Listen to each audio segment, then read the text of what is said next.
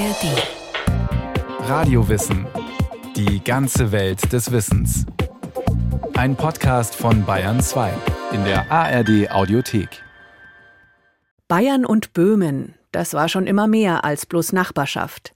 In der Zeit vom Ende des Dreißigjährigen Krieges 1648 bis zum österreichischen Erbfolgekrieg 100 Jahre später gab's erbitterte Auseinandersetzungen zwischen Katholiken und Protestanten, zwischen Wittelsbach und Habsburg und das Aufblühen des Barock, dessen plötzlicher Reichtum bis heute rätselhaft ist.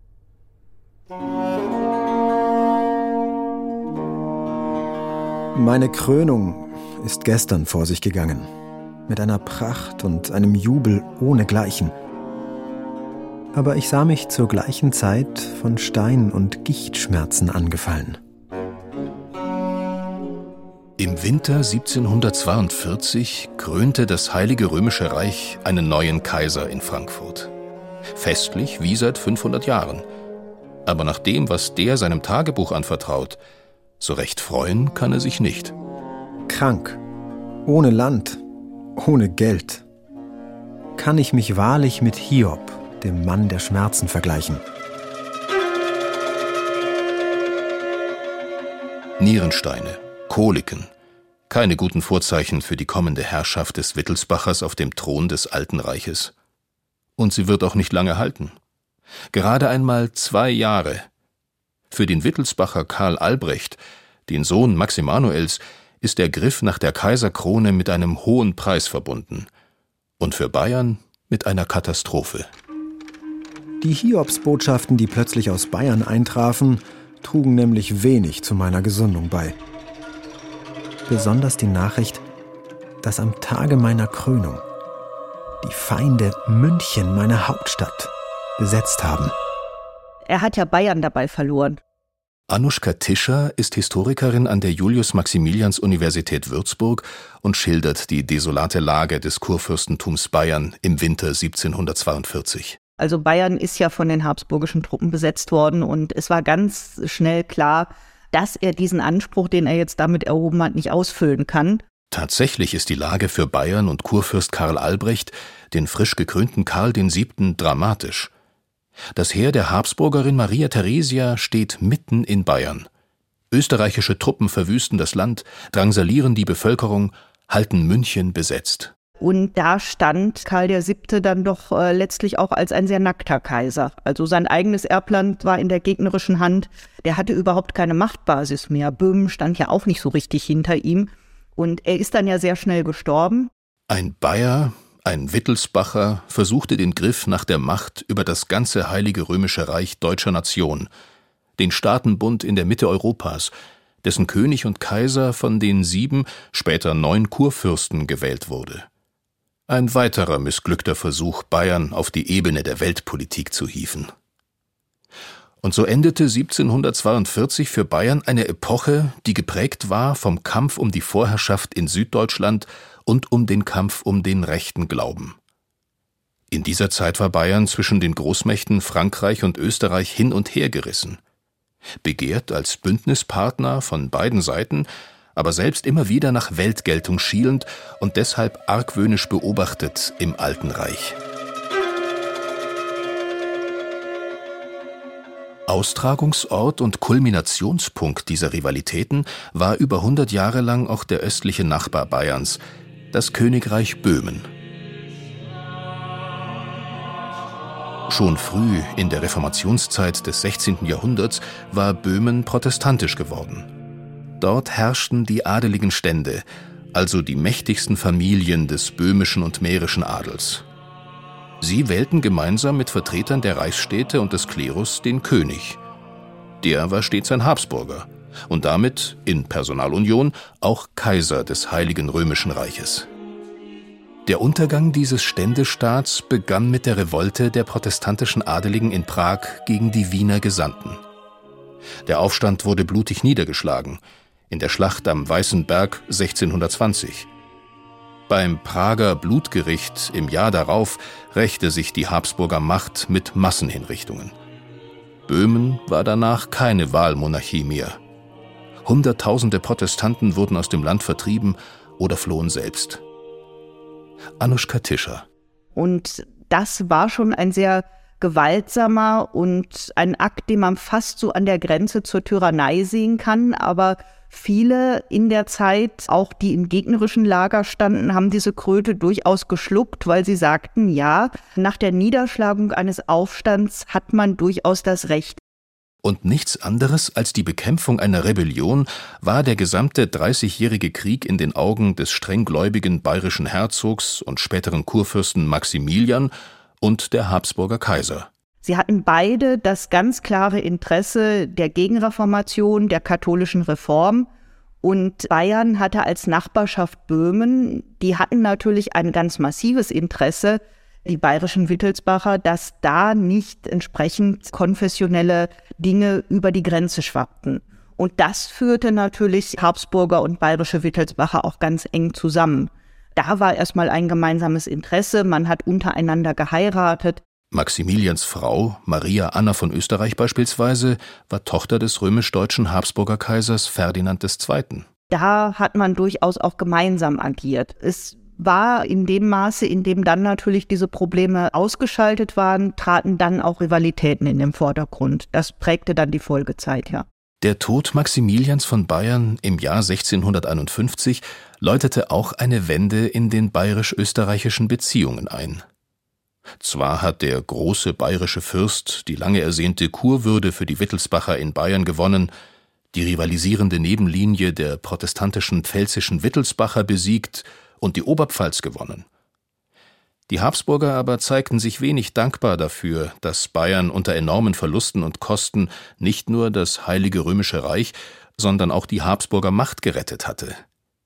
Böhmen und Bayern standen durch ihre zentrale Lage in Europa auch nach dem Krieg weiter im Spannungsfeld der Dynastien. Die Habsburger waren natürlich stark aufgestellt, aber blickten durchaus auch immer mit so einem interessierten Auge nach Bayern und umgekehrt äh, die bayerischen Wittelsbacher hätten natürlich ein großes Interesse gehabt, sich da in irgendeine Richtung zu vergrößern. Das ist einfach geostrategisches Interesse, wozu man eigentlich keine großen Hintergründe und Traditionen brauchte, was sich einfach aus dieser Nachbarschaftssituation ergibt. Um sich gegen die beständigen Machtansprüche Österreichs zu wappnen, schwenkte das Pendel der bayerischen Diplomatie in der Folge langsam Richtung Frankreich. Der Sohn Maximilians, Ferdinand Maria, war zwar außenpolitisch zurückhaltend und auf Neutralität bedacht, eine Kaiserkrone von Schweden und Frankreich in Aussicht gestellt, lehnte er ab, zu groß sah er die Gefahr, Habsburg reizen zu können. Aber er schloss mit dem Sonnenkönig einen geheimen Bündnisvertrag. Das war im Sinn der Franzosen. Ihre Idealvorstellung war immer, dass dann ein bayerischer Wittelsbacher gegen einen Habsburger bei der Kaiserwahl kandidiert. Und das war den bayerischen Wittelsbachern doch immer zu heikel. Da haben sie doch ihre Möglichkeiten gesehen und das bis zum Schluss ausgereizt, aber sich nie wirklich ins gegnerische Lager gegen die Habsburger bringen lassen. Für Habsburg war nach dem Sieg am Weißen Berg 1620 der Fall klar. Böhmen war nun Teil der österreichischen Kronlande. Das Blutgericht von Prag 1621 rechnete grausam mit den Anführern des böhmischen Aufstandes ab. Vertreibung und Unterdrückung der Protestanten war die Folge. 1627 beseitigten die Habsburger mit einer verneuerten Landesordnung die alte böhmische Verfassung und damit die Adelsherrschaft mit gewähltem König. Amtssprache war nun Deutsch. Die tschechische Sprache wurde mehr und mehr zurückgedrängt. Das Machtzentrum des Landes wanderte von Prag nach Wien. Die böhmische Hofkanzlei, also das oberste Verwaltungsorgan des Landes, vom Ratschin an die Hofburg. Dadurch, dass die ganze böhmische Verfassung umstrukturiert wird, hat Böhmen nicht mehr diese Bedeutung für die Habsburger im Machtgefüge. Es ist allerdings auch ein Punkt, dass äh, Prag ja gegen Ende, also 1648, nochmal ganz massiv geplündert wird von den Schweden. Also da werden Kunstschätze ganz systematisch abtransportiert und dann nach Schweden gebracht. Und das macht natürlich dann auch den Kulturort Prag für die Habsburger weniger attraktiv. Damit änderte sich auch die Gesellschaft in Böhmen. Politisch, geistig, und auch materiell. Die konfiszierten Güter und Ländereien des niederen und mittleren protestantischen Adels der nach 1620 vertrieben worden war, wurden neu verteilt. Zum einen an die politisch wendigeren Familien des Hochadels, zum anderen an einen neuen Adelstypus. Es waren die treuen Generäle und Heerführer, die für ihre Dienste auf katholisch-habsburgerischer Seite fürstlich entlohnt wurden. Bekanntester dieser Kriegsunternehmer war Albrecht von Wallenstein, den der Krieg nicht nur sagenhaft reich, sondern auch adelig hat werden lassen. Und diese Umverteilungen in Böhmen, die sind ganz stark im habsburgischen Interesse, weil da eben vormals Gegner ersetzt werden durch jetzt Unterstützer. Die neuen und alten Herrscherhäuser Böhmens zeigten, was sie hatten. Ihre prächtigen Prager Stadtpalais, die riesigen Schlossbauten der Familien Schwarzenberg, Liechtenstein oder Lobkowitz zeugen noch heute vom Selbstbewusstsein einer Aristokratie, die sich mit den Verhältnissen arrangiert hat. Böhmen wird katholisch. Britta Kägler ist Professorin für bayerische Landesgeschichte an der Universität Passau. Der Adel, der sich dort hält, der angezogen wird, ist ein klarer adelig katholisch aufgestellter mit Bekenntnis zur Habsburger Dynastie. Und das bringt man dann gleichzeitig mit der Baukunst zum Ausdruck, die die Jesuiten in Rom schon als ja nach oben zum Himmel strebende, wunderbare, alle Sinnen erfassende katholische Glaubensinterpretation durchgesetzt haben. Also das hier ist eine ganz klare konfessionelle Aussage. Es ist die Zeit des Barock. Eine Stilrichtung, die vor allem in der Architektur, aus Italien kommend, in Europa schon im 16. Jahrhundert langsam die Renaissance abgelöst hatte. Schwungvolle Verspieltheit, voll Ausdruck und Dynamik in fast jedem kleinen Detail sind typische Kennzeichen dieser Epoche, die uns heute oft schwülstig überladen scheint. In der Literatur, der Malerei, der Musik, vor allem aber in der Baukunst. Wo aber kam der neue Prunk her? Böhmen wie auch Bayern waren nach dem Krieg in einem desolaten Zustand. Städte geplündert, Dörfer ausradiert, die Bevölkerung dezimiert um ein Drittel, nach vorsichtigen Schätzungen. Und was marodierende Söldnerheere nicht aufgefressen und abgebrannt hatten, das erledigten Hunger und Pest. Und gleichzeitig nur wenige Jahrzehnte später richtig große, ich gehe jetzt mal in den Bereich der Sakralbauten hinein, richtig große Barockklöster, Barockkirchen, Wallfahrtskirchen, die ja so einen Prunk nach außen zeigen, dass man sich fragt, wo kommt das jetzt her? Und vor allem, wo kam das Geld her für all das? Eine Frage, die in der historischen Forschung bis heute für Kontroversen sorgt. Sind all die barocken Prunkbauten, die wir heute als Touristen von Benedikt Beuern bis Waldsassen, von St. Nikolaus in Prag bis Schloss Nymphenburg in München bereisen und bestaunen, nicht mit dem Leid und der Ausbeutung der Fronarbeit entstanden? Oder ist die Bauwut eher das Gegenteil, wie ein neuer Forschungsansatz in den letzten 20 Jahren belegen will? Können wir hier nicht sogar, modern gesprochen, von einer Konjunkturmaßnahme durch Bauintensivierung sprechen. Also quasi das Gegenteil. Wird den Untertanen hier nicht Lohn und Brot gegeben? Und dazwischen liegt wahrscheinlich, äh, wie so häufig in der Geschichte, dann die Realität. Tatsache ist, dass der konfessionelle, politische und gesellschaftliche Umbau Böhmens einen neuen Bauboom befördert hat. Ansässige Baumeister wie František Maximilian Kanka oder zugewanderte Architekten wie die Mitglieder der oberbayerischen Familie Dienzenhofer schaffen in wenigen Jahrzehnten das, was wir heute unter böhmischem Barock verstehen. Und ich glaube, man merkt ganz schön, zwischen welchen Extremen sich diese Welt des 17. und 18. Jahrhunderts bewegt hat. Memento Mori auf der einen Seite, bedenke, dass du sterblich bist. Und gleichzeitig ist dann die Lebensfreude des Barock dieses nutzen wir die Zeit, die wir hier auf der Erde haben und auch mal Drangsal und Krise abschütteln, hinter sich lassen und bewusst leben. Die barocke Pracht, die sich gerade in Böhmen entfaltet hat, folgt aber auch einem politischen Programm. Die Botschaft Komm zum katholischen Glauben. Ein Werbeprospekt aus Blattgold und Stuck. Aufgemacht für die einfachen Menschen, die Bauernmägde und Fronarbeiter, die Knechte und kleinen Gütler. Ob es dann für die wirklich relevant war, für welchen Landesherrn sie arbeiteten, das mag noch dahingestellt sein, aber die waren in einer stark bayerisch, katholisch, böhmisch, katholisch geprägten Region mindestens jeden Sonntag in der Kirche, in diesen Räumen. Eine besondere Rolle bei dieser Mission spielte der Orden der Jesuiten.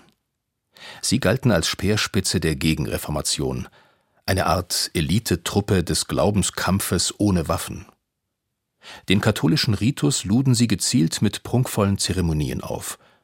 Sie gründeten Schulen und Bildungseinrichtungen und hatten gewissen politischen Einfluss, weil sie auch mit der Erziehung diverser Fürstensöhne betraut waren von den Habsburgern schon früh nach Böhmen entsandt. Die Jesuiten werden dann ganz schnell mit Bildungsaufgaben versehen und nutzen dann auch so etwas wie das Jesuitentheater, ganz modernes Theater mit Heute würde man sagen, mit Action, mit ähm, Feuereffekten etc. auf der Bühne.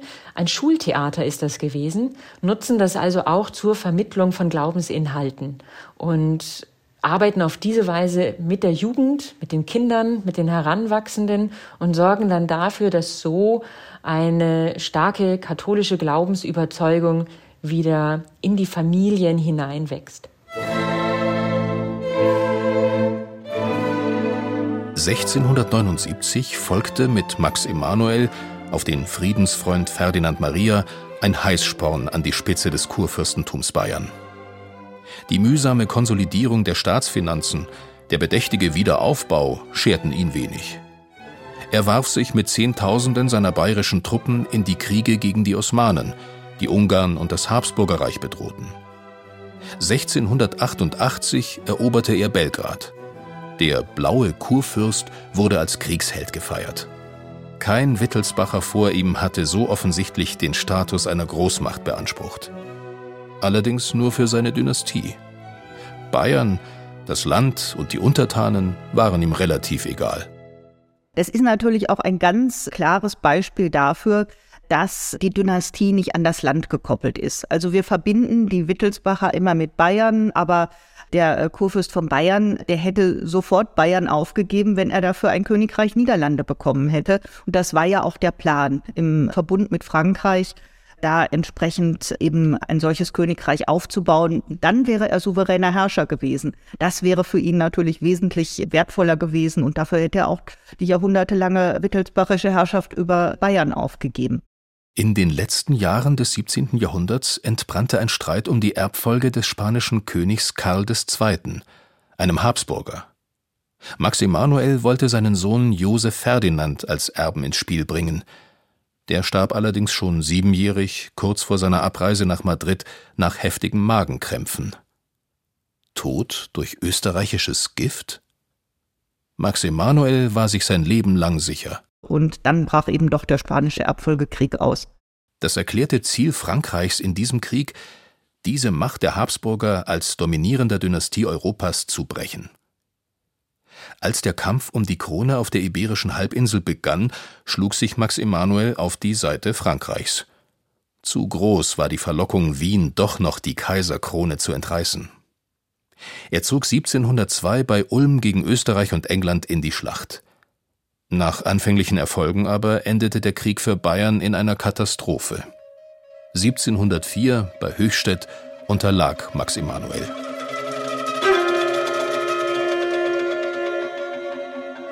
Deshalb floh Max Emanuel nach Brüssel in die spanischen Niederlande und blieb seiner Heimat für elf Jahre fern. In der Zwischenzeit war Bayern von den Österreichern besetzt. Der Bauernaufstand in der Sendlinger Mordweihnacht 1705 in einem blutigen Massaker niedergeschlagen worden.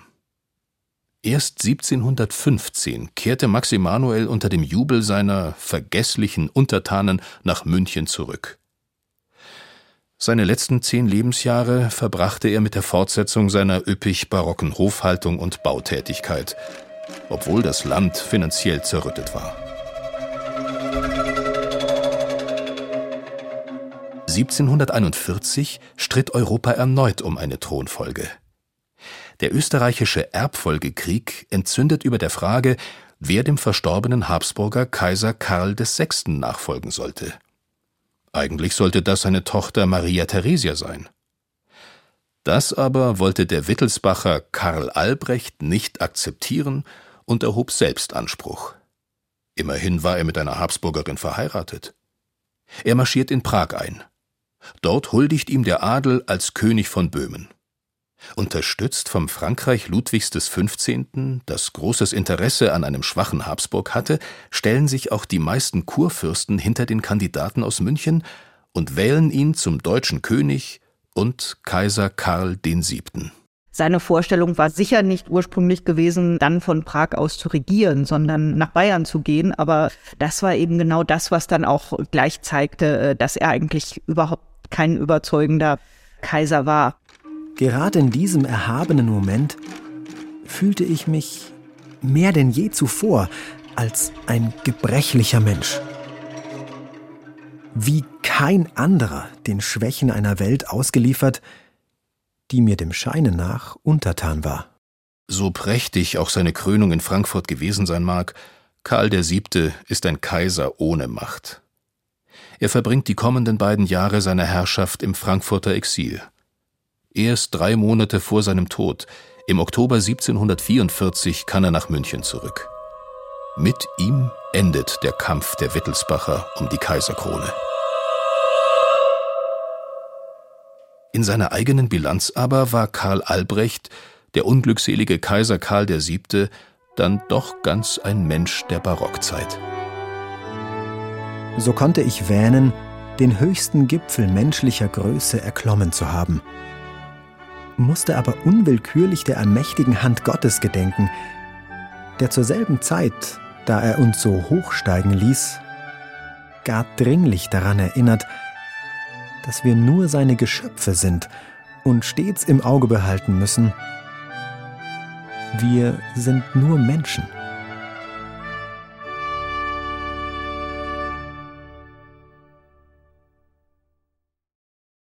Bayern und Böhmen. Michael Zametzer über den Kampf um Glauben und Krone zwischen Protestanten und Katholiken, Wittelsbachern und Habsburgern. Wenn Sie mehr darüber hören möchten, wie diese Kämpfe begonnen haben, dann am besten die Radio Wissen Folge hören, die Schlacht am Weißen Berg, das Ende des Winterkönigs, in der ARD Audiothek und überall, wo es Podcasts gibt. Den Link finden Sie auch in den Show Notes.